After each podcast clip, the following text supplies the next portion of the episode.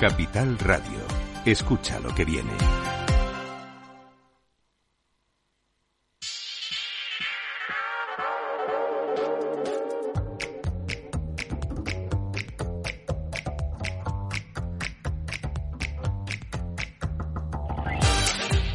Es la hora de despertar los mercados de Europa. Las pantallas de CMC Markets apuntan a un comienzo tranquilo al menos, con subidas en torno a las tres décimas para el futuro del Eurostox, para el futuro del IBEX está en 9.209 y cuatro para el futuro del mercado americano, el SP500 4.015.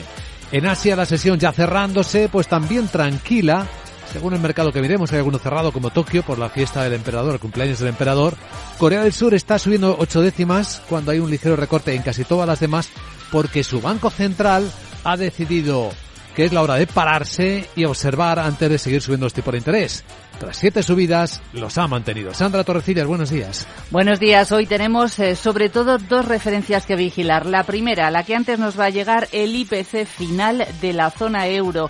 Se espera una bajada del 0,2% en tasa intermensual y un repunte hasta el 8,6% en la interanual. Y el otro, por la tarde, en Estados Unidos, el, eh, la primera revisión del PIB del cuarto trimestre. Las previsiones apuntan a que se va a mantener tener en el 2,9%. Bueno, pues tenemos en la escena que cotizar un buen puñado de resultados, entre ellos los de Telefónica. Con un beneficio neto de algo más de 2.000 millones de euros, supera previsiones, a pesar de que es una caída del 75% respecto a 2021, pero es que ese año se anotó enormes plusvalías por la venta de torres de telefonía móvil y también por la alianza entre su filial O2 y la británica Virgin Media. Ha anunciado un dividendo de 0,30 euros en efectivo que va a pagar en dos tandas de 0,15. Y los de Deutsche Telekom. En este caso, el EBITDA se ha elevado en el cuarto trimestre hasta casi 10.000 millones eh, de euros. Dice que le ha ido bien el negocio, sobre todo en Estados Unidos y en Alemania. ¿Y el negocio de la tele cómo va en España? Pues tenemos a Mediaset eh, que ha ganado un 1,5% menos. Dice que le han caído los ingresos por publicidad en televisión en un contexto marcado por ese proceso de fusión con su matriz Media for Europe y a a3 Media también le baja el beneficio un 4,7% y destaca en este caso la mejora en su cuota de mercado hasta el 42,5%. Pues hay muchos más protagonistas de los que iremos hablando en este contexto del que nos ha dado mucha luz nuestro invitado Carlos Garriga, el vicepresidente de la División de Estudios de la FED de San Luis, al asegurar que es muy probable la visión de la FED de Estados Unidos que la inflación sea más volátil de lo que están viendo los mercados.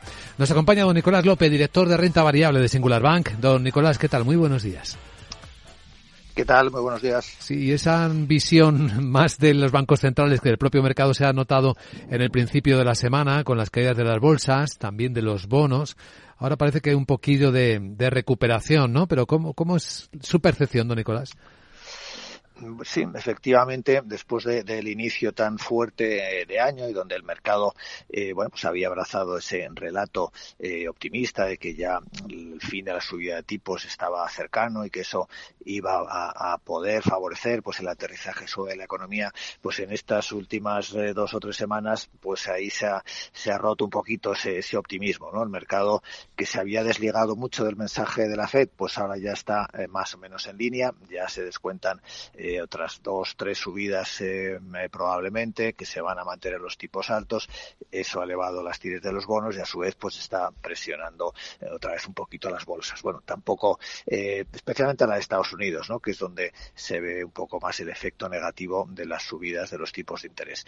Bueno, no cabe duda que las subidas del mes de enero pues nos dejan menos margen ¿no? para el resto del año. Seguimos teniendo un escenario bastante incierto, bastante complicado y quizás eh, pues a corto plazo pues eso eh, justifica ¿no? la cautela que estamos viendo ahora en los mercados y bueno compás eh, de espera, ¿no? Hasta tener un poco más datos de inflación y hasta tener un poco más de percepción de, cómo está aguantando la economía, ¿no? Esta subida de tipos. En la mirada corta, resultados empresariales que van a cotizarse enseguida, don Nicolás, los de Telefónica, 2.000 millones de euros de resultado neto, 75% menos, pero claro, están distorsionados porque el 21, año 21, vendió las torres a Telsius, entre otras cosas. Sí, en general los resultados no, no he visto grandes sorpresas, ¿no? Los, los ingresos están un poco por encima de lo esperado pero el, el está un poco por debajo, pero fundamentalmente por una provisión eh, regulatoria. Es decir, eh, yo diría que, que, básicamente pues está en línea con lo esperado y también la, eh, la previsión que hace ¿no? de un crecimiento para este año de un eh, dígito eh, bajo en el conjunto del año, pues tampoco sorprende. ¿no? Es decir, que no veo en estos resultados así motivos para que, para que el mercado se, se mueva mucho. Sí es verdad que en conjunto, mm, bueno, pues volvemos a ver cierto crecimiento ¿no? en, en las cuentas de, de, Telefónica, tanto a nivel de ingresos como de, como de EBITDA. La inflación, bueno, está ayudando un poco ¿no? a que, a que las, las cuentas tengan un poquito más de, alegría ¿no? que el tradicional estancamiento de Telefónica y, bueno, quizás por eso también últimamente hemos visto subidas en, las cotizaciones del sector, que era uno de, de, los más deprimidos ¿no? hasta hace poco. Muy bien, pues eh, don Nicolás López, director de renta variable de Singular Bank. Quédese con nosotros a ver cómo abre el mercado y comentamos los primeros movimientos, ¿de acuerdo? Estupendo, muchas gracias. ¿Alguien más a quien mirar antes de que abra el mercado, Sandra? Pues, por ejemplo, a iDreams, eh, que ha reducido pérdidas netas en el cuarto trimestre, o a Realia, que ha ganado un 0,5% más, eh, pero ojo porque anuncia la dimisión de su consejero delegado.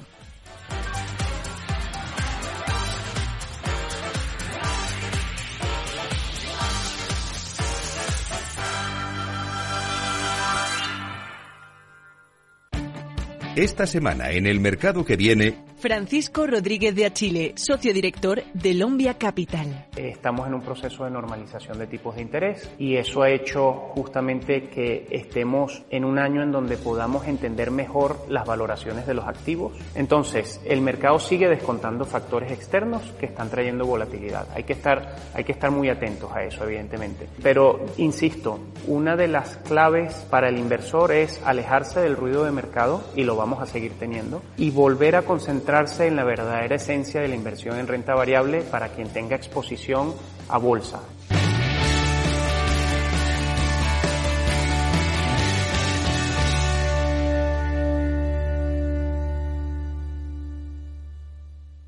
Tomaré el sashimi de salmón y después este fondo de renta variable japonesa. ¿Cómo? Y cárguelo todo a la misma cuenta, por favor. Si eres cliente de Renta 4 Banco, estás acostumbrado a tenerlo todo en el mismo lugar. Realiza pagos con tarjeta, transferencias y domiciliaciones desde tu cuenta de inversión. Entra en r4.com y descubre nuestros servicios gratuitos. Renta 4 Banco, más especialista, más para todos.